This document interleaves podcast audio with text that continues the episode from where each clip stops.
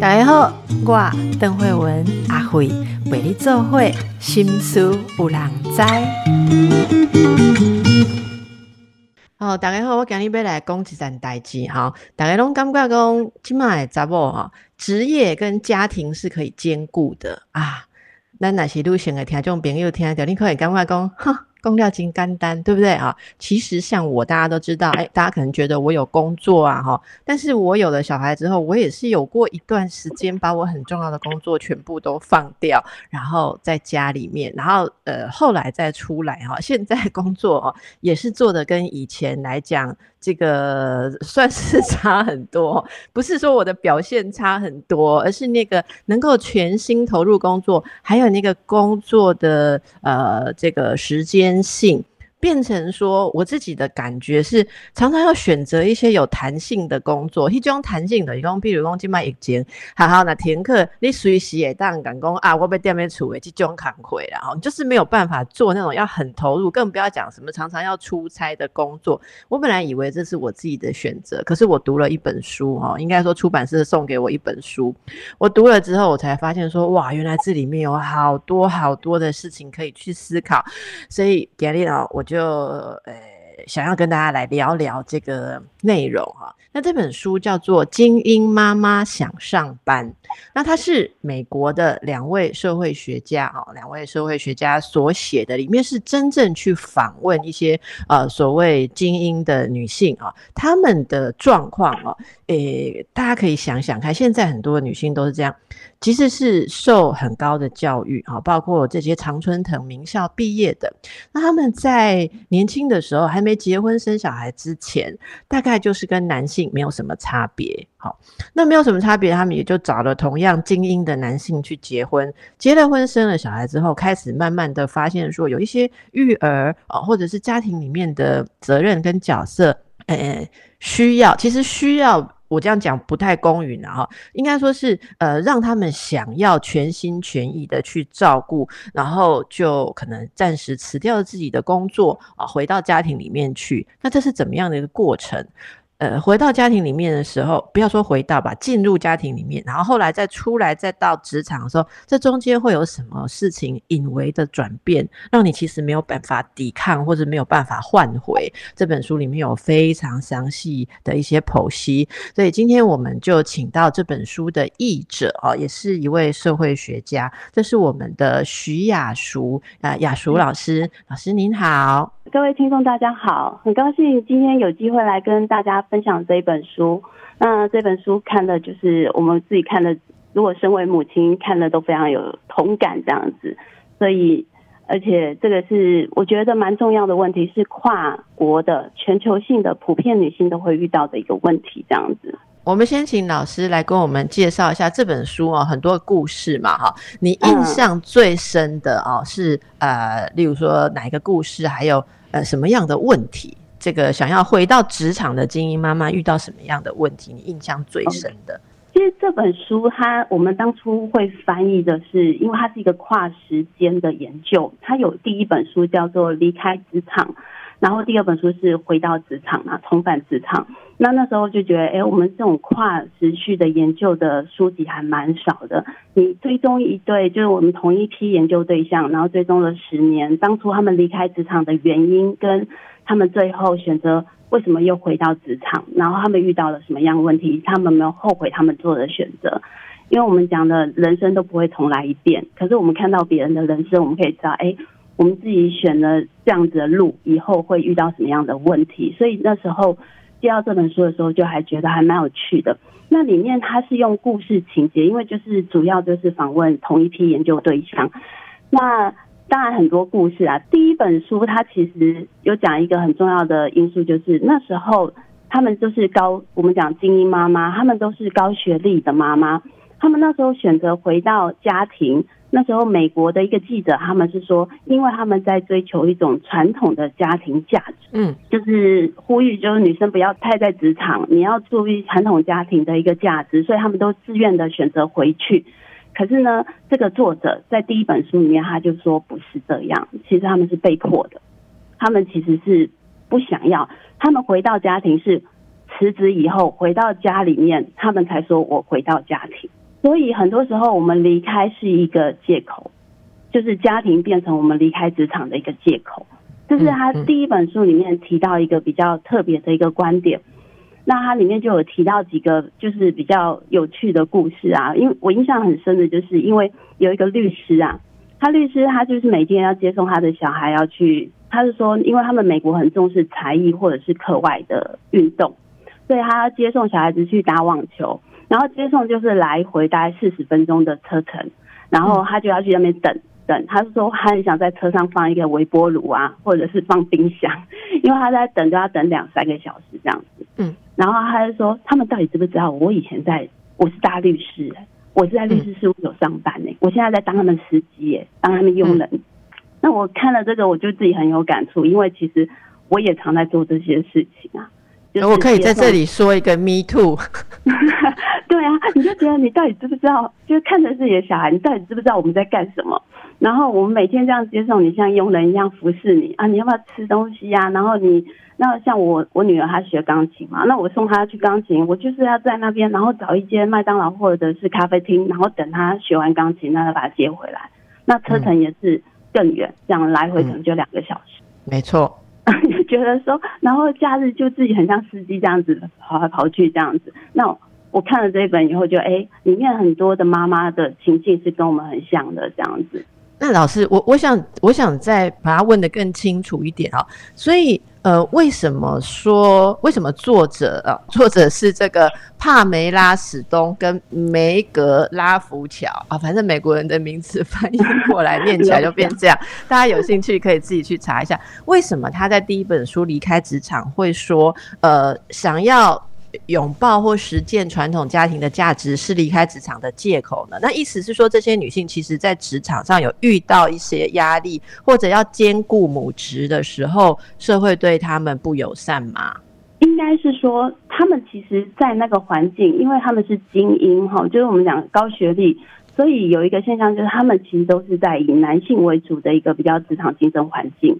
那他们的另外一半通常也是精英，就是也是高密度、高工时的那种竞争，就是像加班这种环境。那在还没有、还没有，就是还没有生小孩之前，他们可能跟男生的成就不会差太多。可是生了小孩之后，他们就必须要面对家庭跟这种工作职场其实是不能相容的一件事情。嗯，所以真正的问题不是他们要回到家庭，真正的问题是这个职场跟家庭是不相容的。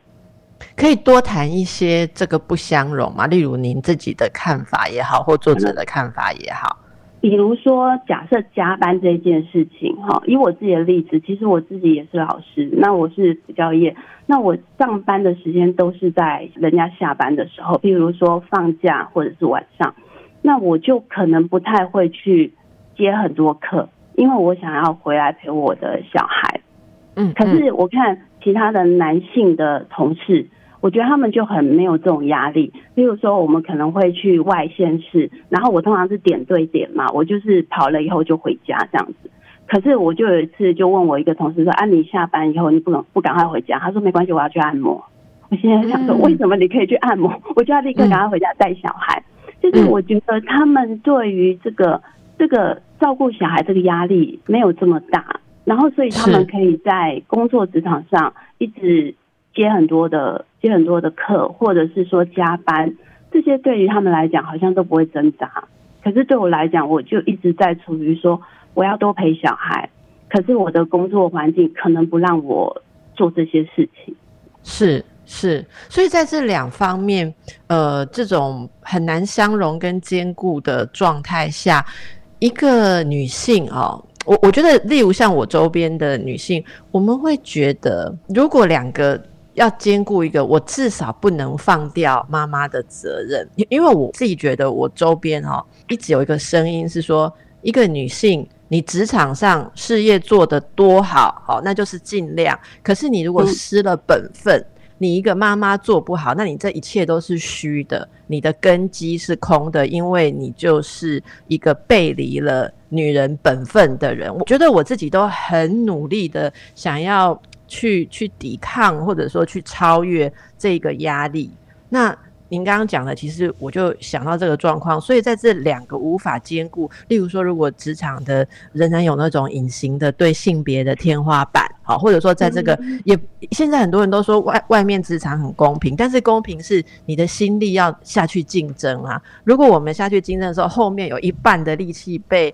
照顾孩子这件事情拉住，其实我真的像我觉得我不可能跟我的男同事。一样的竞争，不是我的能力不够，而是我心里面对我会觉得那种我牵挂太对对牵挂，而且真的真的，现在的听众朋友可以想想看，很多时候呃，现在的夫妻之间，其实先生也不是说不管小孩，可是你有没有觉得当妈妈的总是在小孩有什么问题的时候自责，自责会更强一点。自责会更强一点，所以可能在这些状况下，你就放弃。而且为什么他特别讲精英妈妈？如果大家看书里面很多的例子哦，我非常推荐大家一定要去看这本书，因为那个是例子，你要看那些例子，你才觉得血淋 淋、活生生哈。就是因为你在很强的竞争环境里面，所以他需要的真的不只是。早上九点出门，晚上五点、下午五点就没事，这样子的力气是不够的。例如，你还要准备资料，你还要做其他的事情，甚至你还要用应酬的时间来建立人脉，还是说你要额外的进修哦？这些都是精英职场最需要的事情，而它真的会冲突。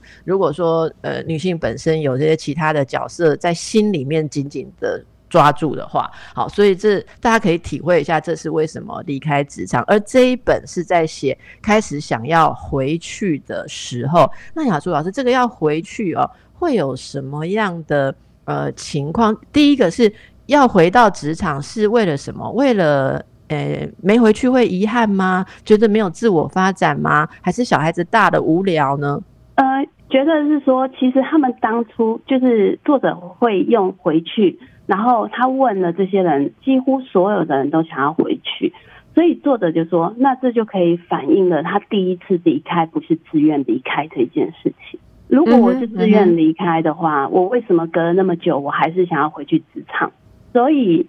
他作者第一个还是说，其实。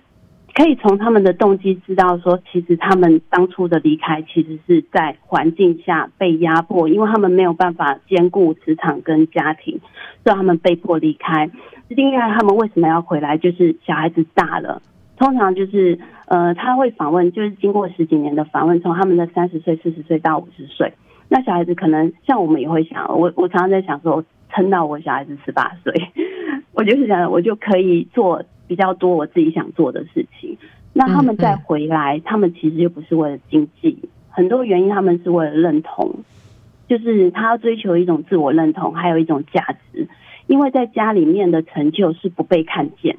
那我我举一个例子哈，我有一个同学，她也算是高学历的，她后来嫁给一个医生这样子，她是当全职妈妈，那她每次出席一些她老公的一些场合的时候。然后我就说你会不会有压力？她说当然会有啊，因为他们的配偶有些有可能就是有工作，那只有他是没有工作，然后所以他在那个场合里面，他没有办法跟人家谈家庭以外的事情，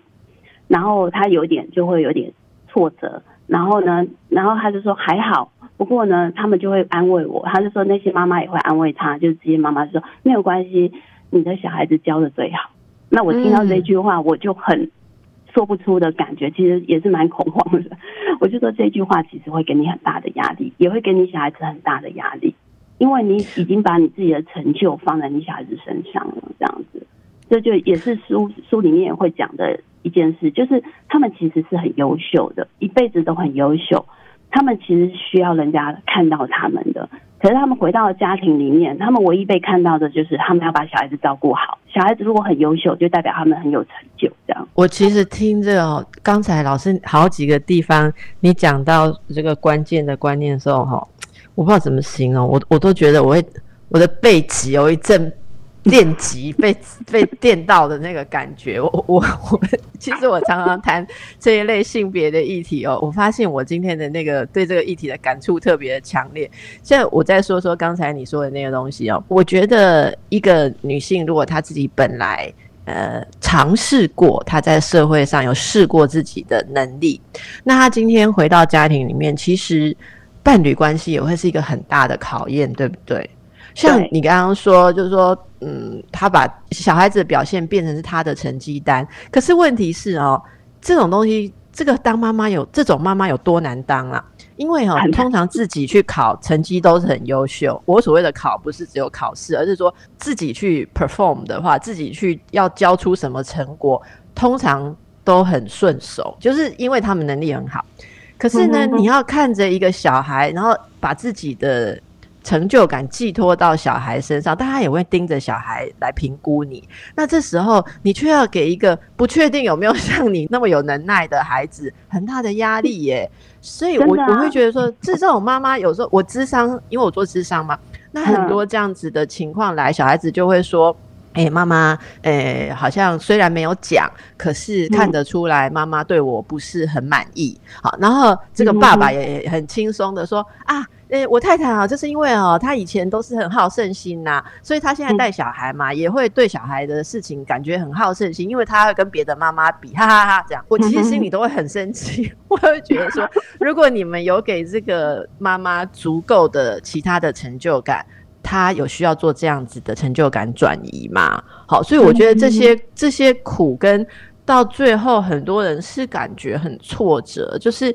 呃自己的成就没有，然后也没有办法。现在的教养又说你又不能压迫孩子太多，因为那样就表示你是个坏妈妈。好，然后呢，如果这些通通都没有的话，人家又会看不见你。我想这一切都是我们要去考虑的啦，好，考虑这个挫折感。那我们让嗯大家感受一下，你有没有呃在这个角色当中有过类似的经验呢？大家好，今天我们是呃在谈这个精英妈妈想上班。呃，其实内容就是美国顶尖名校毕业的女性，她们曾经在家庭里面当了全职妈妈，然后后来重返职场的时候遇到了哪些状况？这是一个很扎实的呃社会学的一个研究啊、探讨。我们请到翻译的是我们的徐雅淑老师啊，老师自己呃也有很多的经验。那么呃，在这个书里面看了很多的例子，老师您觉得这个美国的职场跟性别文化跟台湾相似吗？呃，我看这一本书的感觉其实是蛮有共鸣的，就是说这本书在描述职场的一些环境。其实因为我自己以前在金融业这样子，我第一个工作是在金融业，我那时候工作的时候，其实我也蛮讨厌那种环境，就是要加班，然后要比谁最晚下班这样子。所以其实你要在金融业生存的话，的确就是像他讲的，其实是蛮强高强度，而且要奉献给工作这样。嗯，那这个是我觉得是资本主义社会的普遍性，就是在资本主义社会里面，它有一个动力，就让因为盈利企业嘛，它一定是就是要追求最大利润，所以它对于劳工之间的关就是会比较是压榨劳工，因为他像我以前我们老板他就说，你要记得我们是盈利企业，所以你来你就是要创造你的价值。嗯，当你没有办法创造你的价值的话，那公司为什么要照顾你？他讲的其实是蛮血淋淋的这样子。那这个是一个我觉得是跨国，就是在全球全球化底下，你只要是资本主义社会都会遇到的问题。那当然也是有文化的特殊性，文化的特殊性在美国跟台湾，我在读的时候，你们我当然会去看到一些文化的特殊性。台湾很多的托育工作是有家庭支持的，比如说长辈，这个跟大陆很像，就是大陆还更严重。像大陆的话，哈，就因为我自己在安徽大学，其实大陆的话，它其实就是通常因为他们少子化，所以一个小孩通常会有呃六个大人照顾，爸爸妈妈、外公外公外婆，还有阿公阿妈这样。就是很多照顾，然后通常他们就是爸爸妈妈会从乡下过来都市照顾小孩这样子。哦，那这个跟美国是比较不一样的。哦这个是很不一样，因为美国他们不会请长辈来顾小孩，那台湾其实也会，对不对？台湾其实你会发对现很多上班族还是靠长辈在顾这样子，这个是是一个就是托育上面有家庭支持，然后另外一个是产业结构不太一样。台湾还是以中小企业为主，我们的中小企业大概占百分之九十八，那中小企业聘的人口是百分之八十以上。那这个跟美国的大企业比又不太一样，他们的规模通常比较大。那小企业它基本上它可以给员工的福利保障就会比较的，我们讲的，它就可能不会按照制度来。有限啦，对不对？例如说你你要什么弹性上班啊，还有我们在国际企业听到什么三个女性分一份全职的工作，让他们保有全职的福利，可事实上可以 part time 上班，这些我在台湾都很少看到中小企业有办法做得起。对对，因为是中小企业的结构，因为我我的学弟他也是学社会学，他自己当老板以后，他就很老实跟我讲说，其实我自己学社会学，我能意识到那个歧视，可是我是一个老板。我会考虑到我的成本，所以当今天有一个女生，她已经刚结完婚来，那我我应征的时候，我就很理所当然会想，她是不是等一下就要生小孩？就是会可能会产生这样子的隐性的歧视，她不会明讲，可是我在判断我要录取谁的时候，我可能就会因为你是女的，而且刚结完婚，而且如果你怀孕了，更不用讲了。对对，所以这个其实就是在。小企业里面，它比较可能会遇到一个，就是制度虽然法律有规定，我们性别工作平等法都有规定一些保障，可是它落实在小企业里面，它可能就没有办法去落实这个保障。对，这个是我觉得在读这种文化上的一些比较重大的一个，就从我的观察里面，那其他的资本主义的职场那种两性，就是我们在家庭跟职场之间的一个矛盾，其实是蛮类似的这样子。那您刚刚谈到的这种文化，包括产业结构的差异哦，如果台湾的女性在小孩大了，比方十几岁甚至十八岁，想要重返职场，你觉得容易吗？呃，其实在这本书里面，他讲重返职场，它其实有分为两个阶段，一个就是家庭优先，就是我们会走向就比较弹性的，其实。像医生，你也是类似这样，就是我们像我这样，对对对 对，我们会以有弹性工作为主，我们就不会是做那种全职的，然后高密度的。其实我一直也是这样，所以我为什么会接翻译，为什么会接老师补教老师？其实就是因为它是弹性，我可以兼顾我的家庭。可是等到小孩子，譬如说成年了，他大学了，这时候我们的时间就可能多很多。这时候我们可能就会想要回到。专业就是我们讲全职的工作领域去，可是其实不是那么好，因为你要想哦，那时候大概就是四五十岁了，五十几岁了，请问人家还要聘一个快要退休的吗？所以它里面而且聘你聘你，你也不可能像一路待在那里，站在那里。哎，现在我的同学不是院长就是部长呢，我们现在就算回医院要做什么？对，你会觉得为什么我跟其实我跟我老公是同学，我们两个是博士班同学，就一起考上，就是同一届。可是他比我早毕业很多，那他现在也是副教授，就是我才二零一九年才毕业。你看我其实是落后很多，嗯，那其实我一开始并没有差，就是我们两个其实我不觉得我比较差，可是因为我做了一个选择，就是生小孩，生了两个。所以这个就会影响我在这个学业。那你看，我像现在毕业了，就变是他已经在学术上已经累积了不少的成果了。可是我才刚出来这样子，嗯嗯，就会有一个。那你看，那同同年纪的，你有些同学可能都已经是教授了，就跟医生你的感觉一样，就是你就觉得说，那我回去了，那我怎么去面对他们？有时候你你会发现，哎，这个老师还是你以前带的，还是以前教的学生，他都已经变老师了。就是我助教的时候，我带的学生现在都是教授了，那就变得是会有这种感觉。那这个心情会让呃，就是这些女性就放弃了重回职场的意图吗？还是回去会用什么样的呃态度去面对？它里面有提到哈，它其实会有不同的策略回去。那重返职场，它主要的策略，它里面有提到三个，一个就是转换跑道，我们转到完全不同的职业生涯。那第二个是他认为是比较简单的，就像我们现在做，就是修正到过去的领域接案或是当 part time 这种，就是可能是最稳定的方式。可是这种方式修正跑道就是不稳定。你会发现，我们现在就是没有一个长期的保障嘛。退休以后，哎，你没有退休金可以领这样子，然后有工作才有钱，没工作就没有钱。然后就会有像我我女儿如果常看我在家，我说你常看我在家其实不是好事，代表我们没有收入，就是会会有这样子。然后另外一个就是卷土重来，卷土重来其实是最难的，就是回到原先的那种高密度产业。哦，那这个其实他说大概进去五年都会走，就是这第三种策略大概是最最困难，就是你还想要回到那个高密度的产业里面去，其实你大概五年以后，你就会发现，你当初要离开的那个原因其实并没有改变，甚至还更严峻。然后你自己年纪又更大，还是这中间可能 miss 了一些进修或者是新能力，对不对？对他们里面有一个例子，他就说我是最晚进用，可是人家要解雇，一定是第一个把我解雇的，因为我的年纪最大嘛，对不对？然后就是是会会有这样子的情况，这样子。所以其实这对于女性来讲，通常就是选择修正跑道会比较稳健，就是我们是就是不可能全职工作了这样子，就不可能全职投入那样子的高密度职场了。对，那我我觉得啦，我自己的看法就是说，因为作者还是带有批判性嘛，他就是说，其实对于女生来讲，这是一种牺牲。哦，就是你没有回去，可是我在我来看的话，其实我觉得那种职场环境才是需要改变。就是对，我们都不想进去。就是我印象很深，就我以前在金融业工作的时候，我就是受不了，因为我每天起来我就觉得我很痛苦，然后我上班我也觉得责任感很重，所以我不能请假，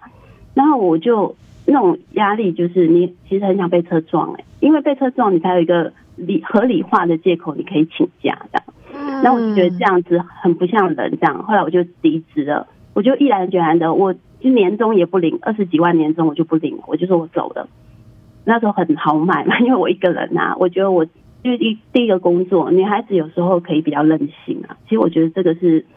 其实是女生有时候她真的可以做一些比较自主性的选择。然后我印象很深是那时候我们有一个中阶主管，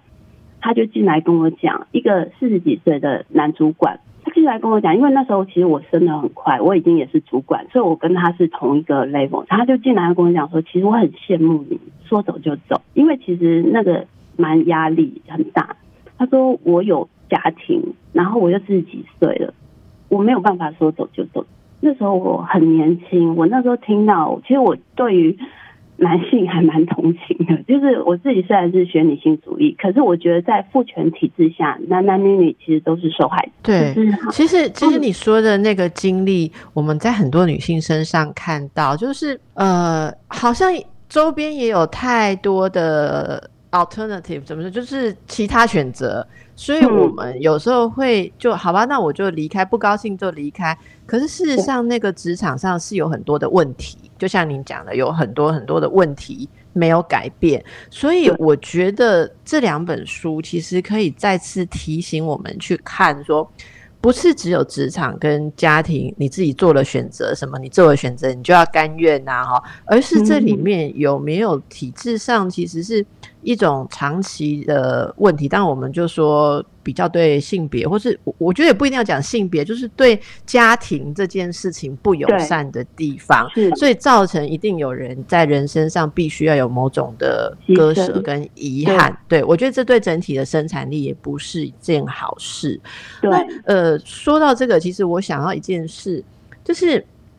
那种如果你要另外呃，你说另起跑道啊，另谋跑嗯道，然后呃回去，呃，就不是做你本来想象的那一条 直线，然后跑道到完全对对对不一样的。对对对，那这种时候哈、要能够这样做而乐在其中哦，不觉得说他在妥协，或者说啊哈呃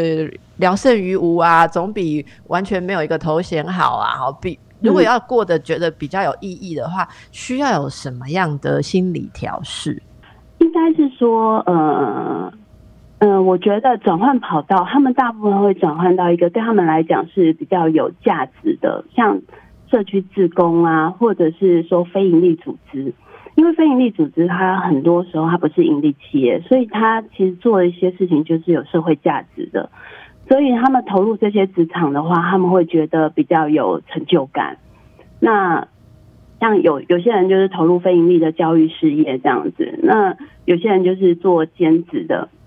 这个就是原本的跟原本的跑道是不一样。那像那个律师，有一个律师，他后来就是打那种帮人家做诉讼的，就是义务诉讼的，就是我们像我们就是比较是不是为了钱，法对对服那一对种的，对对对，对，就是他就不是以金钱，或者是就我觉得像他这里面有提到两个职场，一个是男性为主的，就是比较是追求我们所谓主流价值的成功，就是赚很多钱，然后地位很高。那另外一个是比较刺激市场，就是以女性为主的，薪水很低，然后没有什么成就感这样子。那我我的想法是，我其实我也不想要回到那个地方去。如果我是这个女生的话，所以你说要我重返职场，其实我也不想要回到那种高压的竞争，而是我是希望说，我们是不是有一个办法可以让那些高压的竞争也可以变得比较不要那么压力那么高，然后让这些刺激就是以女性为主的职场，它的待遇跟它的认同社会认同可以提高，就把这两个劳动市场的差异把它拉平，或许我们就不会有那么。就是可以兼顾家庭跟工作这两件事情，这样子是，我我觉得这个概念非常好。不过要让更多人可以理解跟感受哦，我会想说，我们怎么样让大家可以呃知道一下，如果以台湾的。这个工作角色来来对应的话，您刚刚讲的这两种主流价值以获利呃为主的，我们大家可以想象某一些公司就是要很拼，有没有？就是你可能啊，比比方说那个好，比方竹科啊，竹科的女工程师跟我说，哪有人十点以前回到家的？常常都这样，你知道吗？说真的哦，我认识的这个一对年轻的竹科夫妻啊，那他们没有小孩之前。哎，就结婚嘛，然后我就说，哎，那那个你你们晚餐有一次就聊到说晚餐都吃什么哈，然后他们就很惊讶的说，晚餐晚餐在公司吃啊，你知道竹科很多的公司是有有包晚餐的，就是因为没有人晚餐离开公司的嘛，所以就直接去员工餐厅。吃晚餐，然后先生在一家公司，太太在一家公司，各自都是在自己的员工餐厅吃完晚餐，然后回去，然后第二天一早又起来。那有了小孩之后，你说怎么办呢？哎，慢慢的就会变不一样哦。你会发现，就是太太太太开始就找出了可以回家。早一点回家去接手保姆啊的的方法哦，可是先生还是持续这样子的状况，好，所以我觉得这个是很多我们要要去想象，这个大概就是第一种行业。那我们休息一下再回来谈，那什么是你刚刚讲的另外一种？好，好。好，今天我们谈的是呃女性，呃，如果自己是有教育、有工作能力，但是曾经在某些职场跟家庭的冲突下选择了家庭，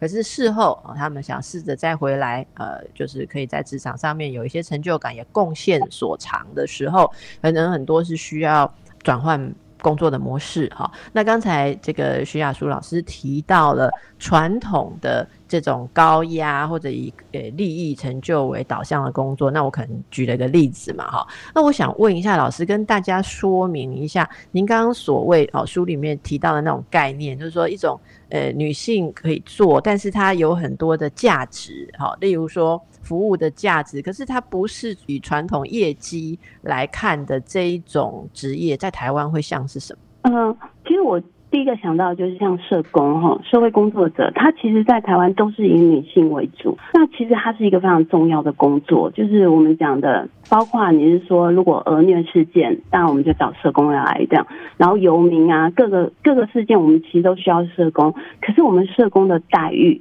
其实是非常低，所以很多大众对于社工跟自工其实还是搞不清楚。就是自工他其实是无偿的，可是社工他是一个专业，他是有工作，他是有薪水的。可是薪水太低了，低到连社工都是弱势，在帮助弱势这样子。那其实这是一个重要而且是要专业的。台湾有很多像类似这样的工作，因为是以女性为主，所以她的薪水一直没有办法提升，她的专业性也没有办法提升。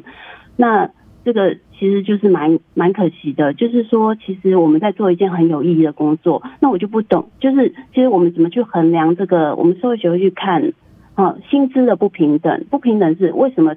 像有些直销的经理，他收入可能月收入四十万之类的，那他的重要性比一个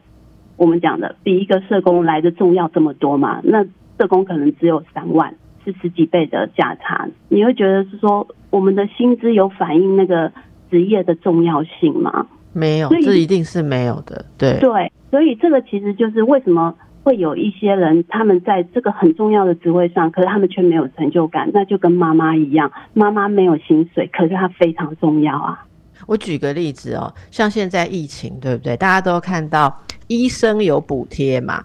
护理人员有补贴，有补贴，专技人员有补贴哈。我是很好奇，我没有很具体去查证哦，但是我真的很好奇，那个打扫、打扫、清洁人员补贴怎么补？然后数字如何？搞不好根本没有，还是有哈。但是这个我我是真的还没有，因为我我问到的有一些，因为他们是 part time 的，因为呃疫情的关系，清洁人员人力增加，所以他们是呃临时应聘的那种是没有特别的额外津贴哈。我我的意思就是说，大家知道，像在这个疫情之下，清洁人员就像刚刚老师你讲的，它的重要性难道不比医生护士？高，或者说至少没有比较低吧？哪哪一个哪一个医疗现场之后不用清洁人员来收拾？好，所以我我我觉得，然后你去每一个地方，他都要冒着危险，例如说捷运啊或什么，他一直要去擦那个最脏的 地方。对，我真的很好奇他们得到什么样的补贴，而这一类的人，女性占很多很多。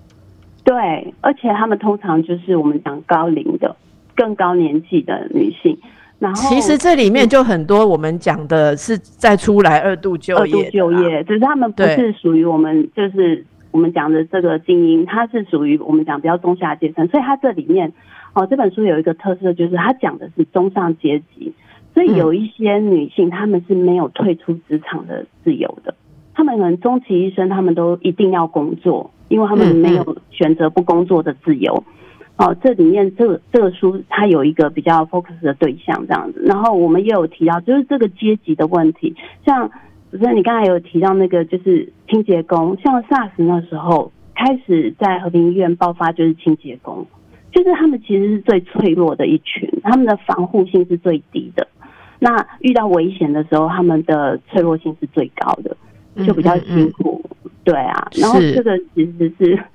我们看社会其实很多可以要转变的。其实我觉得这本书有一个比较，因为社会学，我们社会学通常不会把重心放在个人身上。譬如说，我们把要照顾小孩子的责任这种挣扎，我们把它丢给妈妈来顾，然后小孩子顾不好了。譬如像我们现在有很多过动儿这个问题，然后好像自己的妈妈如果也生了一个过动儿，好像是我的问题，我没有把小孩子带好。那过动人会觉得是我个人的问题，那我们怎么不会去反省这个教育制度是不是有问题啊？然后我们怎么不去反省说是不是结构我们的没有办法发展多元的一种教养方式？我们只看你考的成绩好不好，考的不好就是有问题的小孩。那这个到最后就是我们我们社会学就会说，你把一个社会问题个人化了，你让一个社会结构有问题，那你觉得改变结构太难了，所以你就是让小孩子去痛苦去吃药。让妈妈去焦虑，让他们去适应这个社会。可是我们从来没有想过说，我们去改变这个社会啊。对，我觉得这个是真的非常重要。呃，说到这个，主持人稍微来那个复习一下，顺便 推销一下本节目哦，一直致力于 帮助大家看到社会的问题。我们在最近的两个礼拜内，跟这个相关的问题哦，这个亚叔老师，我们哦，除了今天呃邀访您之外，我们呃前几天跟这个雨倩，好，雨倩她也是学社会学，然后她出了一本书哦，在谈到这个。诶，其实妈妈怎么样去感觉到？你要用另外一种方式觉得满足啦。其实他说到很多这种社会结构上面，如何一个全职妈妈如何的不容易觉得满足，包括诶对爱的感觉、对自我价值的感觉、哈伴侣之间的感觉，还有自我成就感，你要自己想方法去感觉说。这样我就很 OK。那另外，其实说到过动症，我们也是最近哦，上个月吧，还有访问这个精神科医师。好，那前后有两位精神科医师跟我们谈小孩的过动症，其实有什么心理上跟结构上的状况，还有大人的又是什么状况？好，所以我想无论如何，这让我想到一件事。我们今天节目的尾声，我们先来邀请一下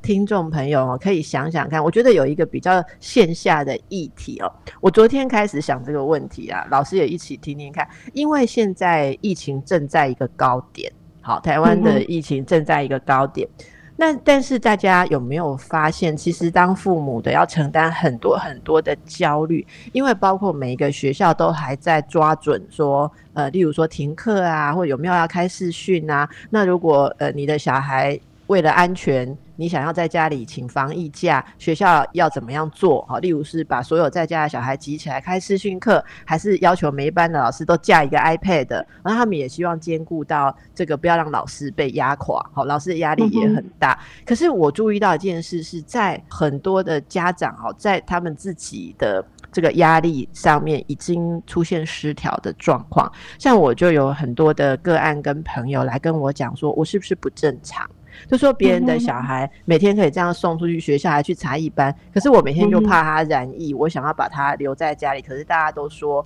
我这样子是对小孩不公平。那有的人是家里面希望他把小孩留在学校，希望妈妈请防疫假，然后妈妈就不想，妈妈说我现在工作也很重要。好，例如如果妈妈是护士，她要怎么请防疫假？好，所以他就觉得说小孩应该要去，然后应该要打疫苗，就就被大人责备说对小孩好残忍。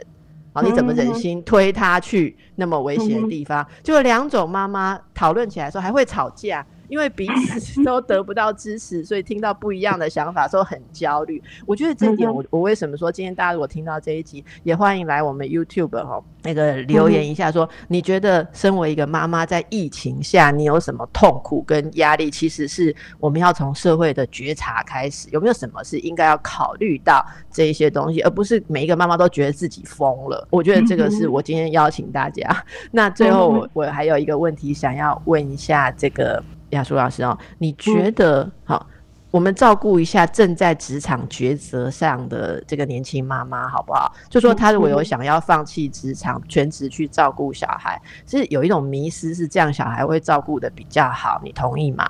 我觉得，如果你是因为你离开，然后觉得这样可以把小孩照顾的比较好的话，我觉得